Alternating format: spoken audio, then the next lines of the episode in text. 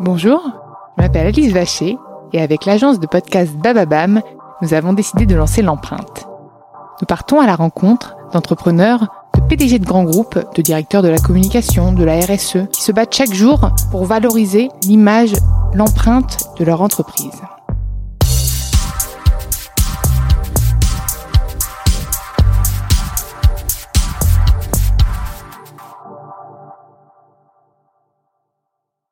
Dans ce nouvel épisode de l'empreinte, j'ai le plaisir d'accueillir Thibault Lamarck, fondateur de Castali. Je Bonjour. suis ravie de t'accueillir. Eh ben moi aussi, enchanté d'être euh, enchanté d'être là. T'as pas trop galéré pour venir? Non, je suis euh, en vélo ou en city scoot, donc moi les grèves ça me pose pas de problème. T'as toujours été comme ça, t'as pas, t'as pas besoin de, t'as pas, t'as pas de voiture? Et j'ai une voiture pour le pour le week-end, euh, mais elle bouge pas beaucoup en fait. Ouais, en fait parisien, on n'a pas trop besoin de Alors moi je suis boulonnais. Ah, t'es, moi aussi Ouais, voilà. ouais, Et je nous ai fait venir jusque là, mais bon, écoute. euh, J'ai euh, j'ai deux vélos, un vélo euh, pour aller vite pour mes rendez-vous dans Paris, et puis j'ai un vélo cargo pour euh, trimballer ma fille. D'accord, ouais, bah, moi t'es bien équipé. Bon, donc les grèves, euh, Même pas peur. même pas peur. Bon, alors avant de me parler de Castali, tiens d'ailleurs pourquoi le nom- tu, me- tu me raconteras aussi ça, ça m'intéresse. Euh, j'ai envie de parler de toi. Euh, bah du coup ta fille, hein, t'as été un papa. A quel âge ta fille Papa heureux, presque trois ans. Tu m'aurais dit un peu pas malheureux. Oula, j'aurais commencé à me dire bon, on va peut-être parler d'autre chose dans le podcast en fait. Presque trois ans. Ah ouais, donc t'es un jeune papa. Euh, et du coup, comment, co- enfin, raconte-moi ton parcours ou ton enfance, enfin ce que tu veux. Mais moi, je, veux savoir pourquoi finalement aujourd'hui tu es euh, fondateur de Castali, euh, papa et tout ça quoi. Vous avez 30 minutes. Mais j'ai, euh, moi j'ai un, un parcours plutôt, enfin engagé. Euh, j'ai fait, euh, j'ai fait Dauphine, donc j'ai un parcours plutôt financier. Comme ma petite sœur. Voilà, j'ai j'ai fait euh, un, le master affaires internationales. Et puis j'ai fait un mémoire de fin d'études sur l'accès à l'eau euh, dans les pays en voie de développement Ah, avec donc déjà l'eau. un zoom sur le Maroc, tout à fait. Ensuite, je me suis fait embaucher par le plus gros producteur d'eau potable du monde qui s'appelle Veolia Environnement. Je suis parti euh, faire du, du M&A pendant deux ans en Australie. Euh, après, je suis rentré au siège de Veolia dans la holding euh, pour faire de l'audit interne. D'ailleurs, j'ai une anecdote sur Veolia que j'ai cru entendre euh, lors d'une de tes précédentes interviews. Que, que finalement, le, c'est qui qui boit ton eau? Ben, c'est Antoine Frérot, c'est le, Mhm. le président de Veolia. Il a, il a plusieurs machines à son étage, donc je suis très fier de d'avoir euh, vendu euh, un contrat Castali euh, au plus gros producteur d'eau potable du monde. C'est énorme. Quand vous saurez exactement euh, en quoi consiste Castali, euh, vous comprendrez mieux. C'est vrai qu'on a commencé par ça, mais on n'a pas, on n'a pas été dans l'ordre. On n'a pas expliqué ce qu'était Castali. Mais d'abord, on, on reprend sur ton parcours, puis après, on va expliquer. Donc euh, trois ans et demi d'audit interne où là je parcours le, le monde pour aller voir les acquisitions de Veolia euh, deux ou trois ans après l'acquisition. Et puis euh, après j'ai pris la direction financière d'Altereco qui fait des produits bio équitables. Euh, c'est- Altereco Mm, c'est une mm, super boîte qui a été mm. fondée par Tristan Lecomte. Euh, avant d'avoir le, le virus de l'entrepreneuriat qui me qui me rattrape et, euh, et de lancer euh, Castali. Et comment donc, comment c'est venu cette idée? Castali, en fait, c'est assez simple. Le- L'idée est très simple, c'est de prendre de l'eau du robinet, euh, de la microfiltrer, de l'améliorer, de lui retirer le goût du chlore, euh, de la rafraîchir et puis de la servir plate ou pétillant dans des jolies bouteilles. Euh, et comment est venue l'idée? Bah, euh, En 2006, j'ai découvert SodaStream euh, et j'en ai offert absolument. à- Alors c'était vraiment les débuts de SodaStream en France. Hein, C'était difficile de, de se fournir les machines, les cartouches, mais j'en ai acheté. Une quinzaine que j'ai offert euh, à ma famille, à mes amis. J'étais le premier acheteur de SodaStream euh, euh, en 2006 ou 2007. Et puis euh, et puis en 2010, euh, donc SodaStream a vraiment réglé mon problème de la bouteille plastique. J'en vois une euh, sur le bureau. euh, et- Je pouvais pas faire autrement. En plus, normalement, j'ai une autre bouteille, mais avec les grèves, je ne pouvais pas. Je vais t'offrir une gourde à Castelli. Ah ouais, avec plaisir. Et, le, et donc SodaStream a, a, a réglé euh, donc ce, ce problème que j'avais parce que moi je, je bois que l'eau pétillante. Moi aussi. Et euh, D'où la bouteille. Je- Alors là, je ne cite pas de nom de marque, mais euh, Et en 2010, je me suis posé la question de comment est-ce que je pouvais adapter euh, SodaStream euh, en B2B. Alors euh, d'abord dans les restaurants et puis euh, assez vite dans les entreprises. et ça a pris tout de suite? Comment t'as fait pour démarcher ce secteur? Est-ce que c'était des questions qui se posaient d'ailleurs ces gens-là? Alors mo- moi je connaissais pas du tout le monde de la restauration, euh, donc comme un bon entrepreneur, j'ai testé plusieurs choses euh, en parallèle. Donc j'ai testé euh, le B2B, le B2C. Dans le B2B, j'ai testé les entreprises et les restaurants. Il y a un segment de restaurants qui a qui a bien répondu. Euh, ce segment, c'est la bistronomie et la gastronomie, qui dans les années, euh, enfin 2011, 2012, 2013, euh, était en pleine explosion avec ben, finalement toutes les émissions de télé sur les chefs, tout le retour au fait maison parce qu'il y a quand même tout ce scandale d'un certain nombre de, de restos parisiens. je pense qu'en l'année 2010, c'était la majorité des restaurants parisiens qui, qui ne cuisinaient pas. Et le et donc bah finalement ces chefs c'est des chefs attentionnés, ils font attention à la planète, attention à leurs clients. Et Castali c'était bah, finalement un produit logique pour eux. Ils peuvent le valoriser ça auprès de leurs clients? Ah bah, il, le, il le valorise. Alors bien sûr, il le valorise. Parfois, il l'offre, parfois il la facture, mais dans tous les cas, euh, ils la font payer moins cher qu'une eau, une eau minérale. D'accord. Donc elle va moins cher, super. Et, euh, et comment enfin, Raconte-moi un petit peu du coup euh, au quotidien. Déjà, vous êtes combien chez Castelli On est 65.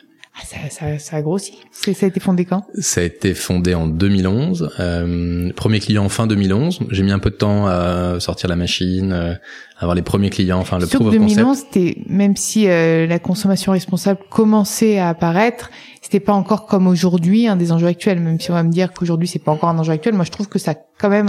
Ce qui est sûr, c'est que j'étais en avance de phase. Ouais, selon moi, oui. Mais le mais ça, enfin, j'avais besoin d'avoir ce temps-là de toute manière pour euh, construire des bonnes bases et des bonnes fondations. Et effectivement, là, sur la 12, les 12 derniers mois, euh, ben, on est passé de 30 à 65. On a doublé, le, on, a doublé le parc machine. Donc, finalement, en un an, il s'est passé la même chose que sur les huit premières années. Donc, euh, c'est ça comment tu communiques du coup auprès de tes cibles?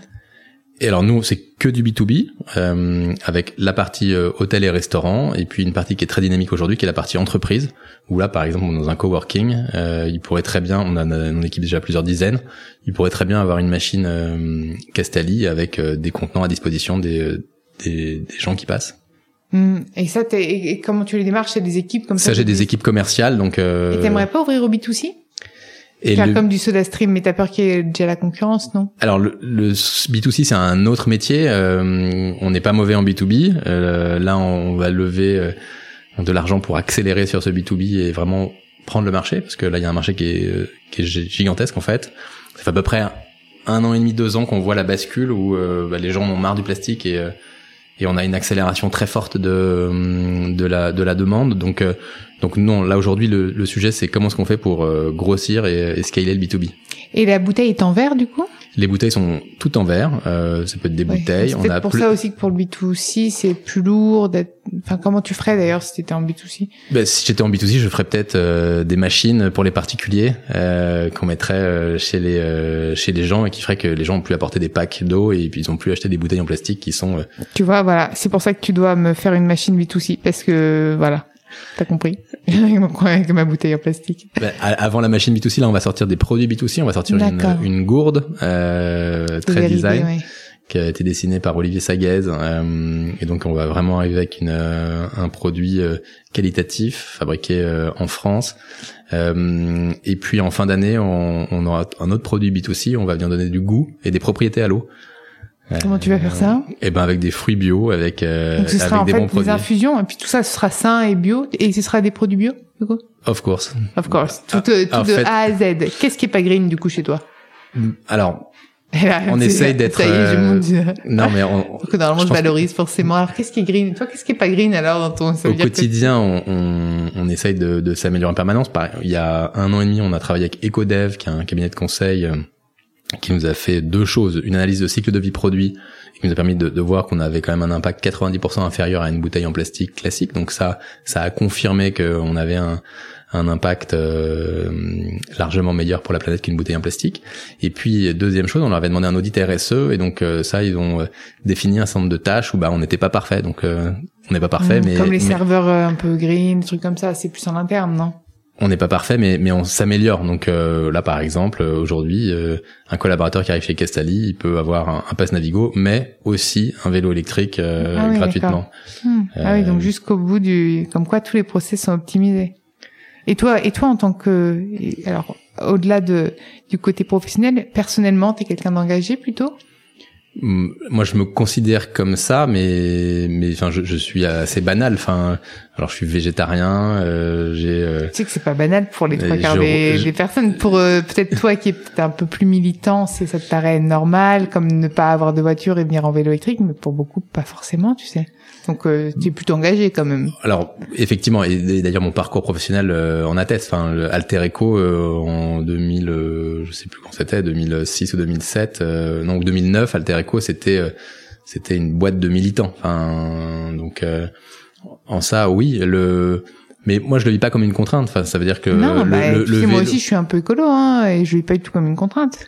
le vélo, euh, le, vélo le vélo électrique, une fois que que je me suis mis dessus euh, par rapport à mon scooter, euh, j'avais un Vespa. euh, bah, le Vespa, j'en ai plus jamais eu besoin parce Mais que même pas envie, je pense. non, mais pas du tout. Tu Donc vois ça m'a pas manqué un bien instant. sûr, bien sûr. En fait, moi, moi, là-dessus, je marche énormément. Je marche deux heures. Euh, là, j'ai marché deux heures pour venir. On me dit mais t'es complètement folle. Là, t'es venu Ah bah. Boulogne à pied? Oui. Ah ouais. Bah, j'ai fait ma randonnée. Tu vois J'ai fait mes pauses, ma randonnée, tranquille. Et, mais, mais en fait, c'est un vrai plaisir. Et quand les Mais transports... la va- prochaine fois, moi j'ai mon bureau à issy les Moulineaux. Si tu veux, on fait le podcast euh, à Eh ben, les on Moulineaux. fait hein. en marchant, comme ça. Ouais, on Non, mais, ah, mais je te promets, mais je marche tous les jours autant. En fait, moi, c'est devenu un, une, un plaisir. En fait, c'est au début, en effet, c'est pas, c'est, pas une, enfin, tu, tu- comme comme beaucoup de choses, l'écologie, enfin la consommation responsable, on peut pas être parfait partout. Mais il y a des choses qui nous font plaisir en fait de les faire et on teste des nouvelles choses. C'est les curiosités, c'est une façon de, même dans la consommation de produits, on découvre des choses en fait. Et ça, et c'est pour ça que quand tu me dis non, je suis pas forcément euh, euh, très engagé. Si, pour moi, tu l'es, et c'est bien parce que du coup, tu, ça transpire et ça fait, et pour ta marque, c'est encore d'autant plus euh, authentique, je trouve, tu vois. Alors, j'ai euh, ma directrice marketing et, et ma responsable de com qui euh, qui euh, qui essaye de me de me calmer un peu parfois dans mes dans mes déclarations pour pour pas être trop tranchant. Euh, non, parce pas que du tout trop, oui, parce que parce qu'en ça, être- je peux être, je peux être plus clivant que et, et là, on, on a beaucoup travaillé sur le le, le positionnement de marque de Castali et sur euh, là, je t'ai montré notre manifeste. Mhm. Euh, on a travaillé avec deux, deux créas pour euh, pour revoir toute la charte graphique et, euh, et on veut vraiment être sur l'écologie positive. Et d'ailleurs, est-ce que même dans la charte graphique, dans le choix des couleurs, c'était, il y a quelque chose d'écologique ou pas? Alors Parce que parfois, tu sais qu'il y a des couleurs plus écolo que d'autres à produire. Alors dans le dans le choix des couleurs, euh, je saurais pas te, te répondre. Par contre, ce qui est certain, c'est que dans l'impression, dans le la façon dont on va le décliner, euh, ça on fera très attention. Et quelles sont les prochaines euh, là aujourd'hui c'est ça commence à s'installer. Tu m'as dit qu'il y avait un boom de demande, donc ça c'est génial. Tu vas être content. Donc les prochains challenges, c'est un peu euh, donner donner du goût.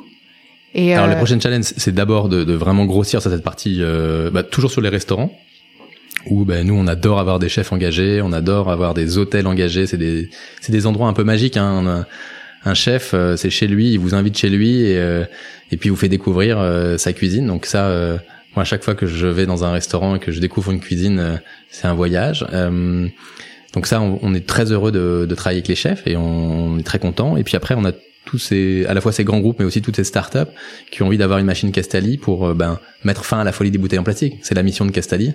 Euh, et finalement, il n'y a, a pas de raison de ne sur pas le mettre marché fin. de l'eau, c'était pas compliqué de s'installer avec euh, les grands euh, acteurs actuels justement. En plus, tu venais de Veolia quand même. C'est ça qui est complètement fou. Alors sur les producteurs d'eau potable, non, j'ai jamais eu de, de sujet. Par contre, euh, effectivement, au début de Castali, j'ai pu avoir quelques problèmes avec euh, avec les fabricants de bouteilles en plastique. Hmm, tu m'étonnes. Et là aujourd'hui, c'est plus un sujet maintenant. Non, c'est plus un sujet. Bah, je pense que là, on, maintenant, on fait partie des murs. euh, et puis surtout, on est aujourd'hui une vraie solution. Euh, euh, on a eu la visite de deux ministres euh, il y a pas très longtemps, euh, donc Brune Poisson et euh, Elisabeth Borne.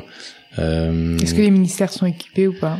on commence à alors le ministère d'écologie il est équipé euh, on a équipé Matignon donc euh, bien sûr que on est dans les entreprises mais aussi les institutions enfin le, le problème du plastique ça concerne tout le monde hein. Bien sûr, mais d'ailleurs, tu penses qu'à terme, euh, même les espaces là, quand tu me parlais d'espaces de coworking, de chaque entreprise pourrait avoir, euh, c'est même chaque foyer finalement. À terme, même le B2C. Euh, bah ce qu'on sait aujourd'hui c'est que toi et moi on mange toutes les semaines l'équivalent d'une carte bleue de plastique Euh, et quand on et regarde en une plus, ça carte coûte bleue cher. on Et a en plus, ça coûte cher. ben ça ça coûte cher ça rend malade euh, donc il y a, il y a plein de, de raisons d'arrêter de, de, de boire de l'eau en bouteille et d'arrêter de mettre du plastique dans la nature euh, à partir du moment où tu as dit ça, bah, c'est comment est-ce que tu fais pour limiter ton empreinte plastique Parce que l'empreinte carbone, c'est bien. L'empreinte carbone, le CO2, là, tout le monde en parle. On a compris le réchauffement climatique, on est dedans.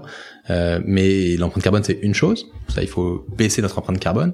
Mais le deuxième sujet, c'est comment est-ce qu'on fait pour baisser notre empreinte plastique Euh, Et donc là, c'est tout le plastique à usage unique qu'on retrouve finalement euh, bah, partout. Aujourd'hui, le plastique à usage unique, il y en a partout. C'est drôle parce que j'enseignais, euh, c'était en l'été dernier, chez PPA en pôle alternance, et ils devaient euh, justement trouver, enfin les élèves devaient trouver des idées euh, pour monter une start-up.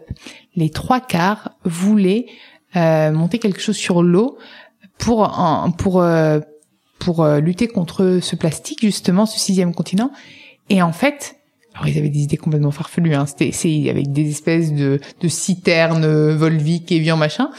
Et c'est dingue parce que t'aurais dû venir leur parler. C'était génial. Et là, c'est là que j'ai vu que tous avaient cette conscience. Mais le plastique, quand ils pensaient plastique, tout de suite, ils voyaient bouteille d'eau. Et c'était, et c'était dingue. Et pourtant, il y en avait, il y avait, il y avait ouais, 200, 300 élèves. Et tous avaient envie de faire un truc sur l'eau et le plastique. La bouteille, c'est un peu un totem. Ça veut dire que c'est pas le gros du volume du plastique. Euh, alors, on a fait pas mal de, enfin, j'ai fait plusieurs tribunes euh, ces derniers mois euh, pour bah, interpeller le gouvernement sur sur ces bouteilles en plastique parce que bah, c'est le business de Castali et que et c'est notre expertise. Euh, mais je pense que au-delà de la bouteille qui est un totem, il faut aller beaucoup plus loin sur le la réduction des plastiques. Donc là, le gouvernement a voté une loi pour l'arrêter en 2040. Euh, et ce que sont venus nous dire les deux ministres, c'est qu'il fallait pas attendre 2040 pour arrêter le, l'usage le, de ce plastique à usage unique. Donc euh, moi je pense que euh, tout le monde, euh, on peut réduire significativement cette addiction au plastique bah, avec des gestes simples. Enfin. C'est vrai. Et, et donc en concurrence directe à SodaStream? SodaStream c'est du B2C. D'accord, ils font pas du tout de B2B, donc t'as pas de concurrents. Alors on a des concurrents, on a on a un concurrent sérieux. après il y a, y a beaucoup il y a beaucoup de boîtes. Moi je je pense qu'une des spécificités de Castali, euh, c'est que à la fois sur les restaurants, mais aussi sur les entreprises, on a euh, des machines euh, qui sont fabriquées en France ou en Italie. On a des machines qui sont très design. On a eu pas mal de prix de design. Elles sont dessinées par Helium Studio. Enfin, là aujourd'hui, on a toute une électronique connectée qui vient nous donner de nouveau une avance par rapport à tout ce qui peut exister chez les concurrents. Donc moi je pense qu'on a une spécificité euh, bah, qui fait qu'on est différent de ce qui existe sur le marché.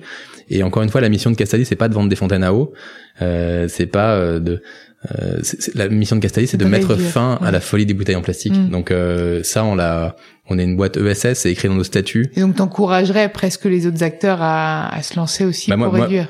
En tout cas, moi, je suis très content quand j'ai des, euh, des concurrents et mon vrai sujet, c'est c'est les bouteilles. Même pour les sodas, du coup. Et peut-être un jour pour les sodas. Quand? Quel horizon? Eh ben, peut-être quand je lancerai des eaux parfumées. bon bah, il y a plein de choses à venir, du coup. Qu'est-ce que tu as envie d'ajouter quelque chose, toi? Bah, Tu me demandais la définition de, enfin, Castelli d'où ça venait. Euh, quand j'ai monté cette boîte, c'est une boîte qui avait beaucoup de sens pour moi, euh, bah, par rapport à tout le parcours que j'ai pu te décrire et puis mon premier job, mon, mémoire de fin d'études sur l'eau. Et, euh, et Cassali, c'est la nymphe des sources et des fontaines. Donc c'est une naïade crénée. Euh... C'est vrai que ce, ce mot, enfin, ce nom de marque, je l'ai trouvé magnifique. Et voilà, donc c'est la Grèce antique et, euh, et finalement ça a beaucoup de sens de et le logo, du coup, il a un lien avec? Parce qu'il il fait assez grec, le logo, maintenant que tu m'en parles. Alors, pour le coup, le logo est beaucoup plus contemporain. Pas du tout. Alors, je suis complètement à côté de mon branding, moi. T'aurais pu faire un storytelling de dingue, là. Tu fais, je t'avais réinventé un truc. Oui, c'est Apollon qui nous l'a dessiné. voilà, c'est Apollon. Bah, vous avez... non, donc, donc pas du tout, euh, aucun lien entre le logo et le nom. Ben le, le nom c'est cette nymphe et puis euh, donc il s'est noyé au pied du Montparnasse euh, dans une dans une source qui a pris son nom et, euh, et puis le logo, je l'ai travaillé avec, euh, avec, une agence, des designers. Euh, d'accord, d'accord, pas de lien. Bon bah écoute, merci en tout cas, euh, merci pour toi. Et moi, je, je vais, bah non, j'ai pas le droit d'avoir une bouteille puisque tu as qu'en B2B, mais euh, mais je, mais la gourde. Du coup, je vise la gourde. Tu la sors quand? Et la gourde, elle va sortir en avril. Ah, c'est mon anniversaire le 14. Eh ben voilà, bah, eh tu ben connais déjà mon cadeau d'anniversaire. Je note la date. Merci d'être venu dans l'empreinte. Merci Alice. Merci à vous d'avoir écouté l'empreinte. N'hésitez pas à retrouver tous les épisodes sur Deezer, Spotify, Bababam et toutes les applications de podcast. N'hésitez pas à liker, partager le podcast et proposez-moi des profils aussi inspirants. Je me ferai un plaisir de les accueillir.